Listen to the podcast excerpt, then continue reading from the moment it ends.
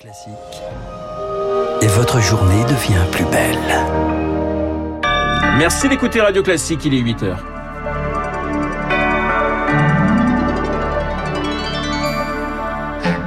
La matinale de Radio Classique avec Renaud Blanc. Et voici les titres du journal. Les prix s'envolent et le pouvoir d'achat devient plus que jamais la priorité des Français à moins de deux mois de l'élection présidentielle. Vers un sommet euh, Biden-Poutine, la tentative diplomatique de la dernière chance d'Emmanuel Macron a fonctionné alors qu'une attaque de l'Ukraine semblait une question d'heure. Retard dans l'acquisition du langage et QI plus faible, coup de projecteur dans ce journal sur les dangers de l'exposition des perturbateurs endocriniens pendant la grossesse. Radio. Classique. Et le journal de 8 heures nous est présenté par Laurence Gontier. Bonjour Laurence. Bonjour Renaud, bonjour à tous. Le pouvoir d'achat, thème central de cette campagne présidentielle. Cette préoccupation arrive devant la sécurité ou l'environnement, ravivée par la montée de l'inflation et la hausse des prix à la pompe. Illustration dans l'ancien bassin minier d'Avion près de Lens, bastion euh, traditionnellement communiste où s'est rendu Victoire Fort pour Radio Classique. Il n'y a pas de commerçants, il n'y a pas de clients. Est-ce le vent glacial ce matin ou des Français trop préoccupés par leur porte-monnaie Mais en 28 ans de marché, Karim n'a jamais vu ça. La marchandise qui a augmenté énormément aussi énormément. Les prix de l'essence, vous savez combien c'est un plein de camion 120 euros pour un plein dépensé chaque semaine pour vendre des vêtements. Sur les murs d'avion, des affiches annoncent le meeting de Fabien Roussel dans quelques jours. La municipalité est communiste depuis près d'un siècle. Perrine Siofi, adjointe au maire. Ça fait du bien aussi de militer pour un candidat communiste, surtout pour Fabien Roussel, qui est du Nord aussi. Il connaît réellement la réalité ici dans le Nord-Pas-de-Calais. On est toujours le dindon de la farce, nous. Que voulez-vous faire avec 100 800 euros? Stop à la vie chère, stop au bas salaire, dit le tract du PCF distribué. 3 euros d'augmentation sur un rôti de porc ordinaire. Fabien Roussel plaît beaucoup à Marie-Thérèse et son époux. Ils cumulent à eux deux près de 80 ans de travail, tout ça pour ça. On n'est pas imposable avec deux retraites. Mon mari a 45 ans de bâtiment, Carleur. Et je vais avoir 89 ans. Il y a 5 ans ici, c'est Jean-Luc Mélenchon et Marine Le Pen qui étaient arrivés en tête du premier tour. Cette année, le couple redoute de voir se prononcer entre le RN et Emmanuel Macron le 24 avril. Je voterai, mais je voterai pas. Je ne voterai pas pour ni l'un ni l'autre. Un reportage signé Victoire Fort. Eux ont des attentes très fortes à moins de deux mois de la présidentielle. Les chefs d'entreprise suivront avec intérêt le traditionnel grand oral des candidats organisé ce matin euh, par le MEDEF. Ils sont six à avoir répondu présent. Yannick Jadot, Valérie Pécresse, Anne Hidalgo, Fabien Roussel et Marine Le Pen et Éric Zemmour. Les chefs d'entreprise attendent des réponses concrètes de leur part, comme l'explique euh, Fabrice Le Sachet, vice-président de l'organisation patronale. Ce qu'on attend, c'est quand même une vision euh, économique de long terme pour le pays. Hein. L'élection présidentielle, c'est l'élection qui permet euh, généralement de nous projeter avec une vraie stratégie sur plusieurs années. Aujourd'hui, il n'y a pas ce débat euh, qui a émergé dans la campagne. On a des sujets majeurs devant nous sur la décarbonation, comment on fait, qui fait quoi, avec quels moyens, comment on y arrive, comment on l'évalue, sur le financement de la protection sociale. Il y a plein d'enjeux, le vieillissement, les systèmes de redistribution, l'efficacité de l'État, la dépense publique euh, comment on euh, fait face à l'inflation, à la pénurie de matériaux. Donc voilà, c'est de ça dont on parlera.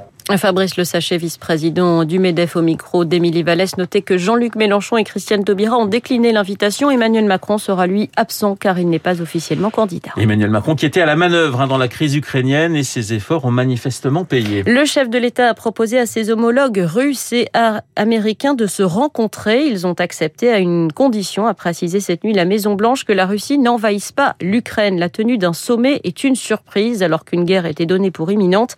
Une attaque contre l'Ukraine exposerait la Russie à une pluie de sanctions et Moscou se retrouverait très isolé. Eric. L'Europe, c'est le premier partenaire commercial de Moscou. 158 milliards d'euros d'importation depuis la Russie l'année dernière, 100 milliards d'euros d'exportation. En cas de conflit, cette manne financière sera réduite à néant. Et malgré les efforts de Moscou pour renforcer ses liens avec la Chine, l'Inde, le Brésil, l'interdépendance avec ses voisins de l'Ouest reste forte. D'ailleurs, la première réserve de devises étrangères du Kremlin, c'est l'euro.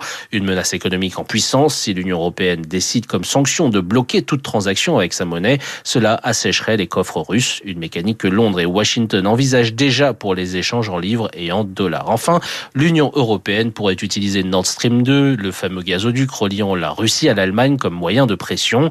Achevé, il attend d'être mis en route. En cas de guerre, les Occidentaux se disent prêts à tuer le projet dans l'œuf. Moscou devra alors faire une croix sur les 55 milliards de mètres cubes de gaz qu'elle devait vendre en plus par an à l'Europe. Eric Kioch, Comment vivre avec le Covid? Le Premier ministre britannique dévoile aujourd'hui son plan qui prévoit notamment la fin de l'isolement obligatoire des malades, stratégie déjà critiquée, qui intervient alors que la reine Elisabeth II, 95 ans, vient d'être testée positive au Covid. Vous écoutez Radio Classique, il est 8h05, le Covid justement en France. Les élèves de la zone B font leur rentrée sous le signe d'un protocole sanitaire allégé. Plus de masque obligatoire dans la cour, ni d'attestation sur l'honneur des parents après un premier autotest et les règles de brassage sont allégées. La rentrée qui n'a pas lieu pour certains élèves du nord de la France balayés ce week-end par la tempête Eunice.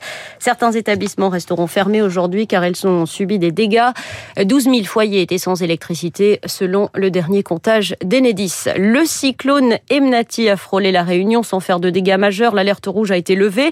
De très fortes rafales de vent cependant été enregistrées jusqu'à 160 km heure sur les hauteurs et ce matin, 28 000 foyers sont touchés par des coupures d'eau, 7 000 par des coupures d'électricité. La Nouvelle-Calédonie, elle est en proie à des crues. Un couple de septuagénaires est mort noyé dans sa voiture emporté par un cours d'eau. Laurence, on reparle ce matin des perturbateurs endocriniens et de leurs conséquences sur les enfants à naître. L'exposition des femmes enceintes perturbe le développement euh, neurologique des fœtus selon une étude internationale majeure publiée en fin de semaine dernière. Ces polluants retardent en fait notamment l'acquisition du langage chez les jeunes enfants, Baptiste Gabory. Oui, les scientifiques hein, d'une vingtaine de laboratoires européens et américains ont suivi pendant des années plus de 1800 femmes enceintes suédoises. Ils ont effectué des prélèvements réguliers sur les futures mères, puis ont soumis leurs enfants à des tests de langage. Résultat, les enfants de 30 mois, nés des mères les plus exposées aux polluants, prononçaient moins de 50 mots, contre en moyenne 150 à 200 mots à cet âge. Ces mêmes enfants présentaient ensuite des scores plus faibles aux tests de quotient intellectuel. En cause, des perturbateurs endocriniens, des phtalates, le bisphénol A et des composés perfluorés que l'on retrouve dans beaucoup d'emballages plastiques, dans certains ustensiles de cuisine ou encore dans des vêtements. Des polluants qui, ensemble, agissent sur l'hormone thyroïdienne maternelle. Les scientifiques appellent les pouvoirs publics à revoir les méthodes d'évaluation de ces produits et à prendre en compte l'exposition simultanée, ce que l'on appelle l'effet cocktail. Merci Baptiste Gabory et c'est le sujet de votre 3 minutes pour la planète chronique à retrouver sur notre site radioclassique.fr. Et puis le rayonnement culturel de la France passe aussi par les séries. Elle, selon le directeur du développement de Netflix en France, Damien Bernet était l'invité de l'écho de Fabrice Landy ce matin sur Radio Classique. Le service de films et séries en ligne compte bien poursuivre son expansion dans l'Hexagone. Nous investissons en 2022 en France, hein, rien qu'en France, 200 millions d'euros dans l'industrie audiovisuelle et cinématographique. Netflix France investit 200 millions. La, la France est l'un des premiers marchés de Netflix. Netflix, c'est le seul qui aujourd'hui fait sait faire voyager dans le monde entier des histoires locales qu'elles soient en français, on en a parlé, en espagnol, Casa des Papel, ou en coréen, en coréen Squid Game. avec Squid Game. Damien Bernet, le directeur du développement de Netflix en France. Merci Laurence, vous êtes série, vous, vous regardez beaucoup Pas de trop, séries? non, je préfère les films. Ah, vous préférez les Je suis films une grande lectrice. Voilà, je, sais, ça, je sais que vous êtes une grande lectrice. Merci Laurence, on vous retrouve à 9h pour un prochain point euh, d'actualité. Dans un instant, l'édito politique d'Arthur Berda du Figaro. Et puis mon invité Philippe Val qui publie le dictionnaire philosophique d'un monde sans...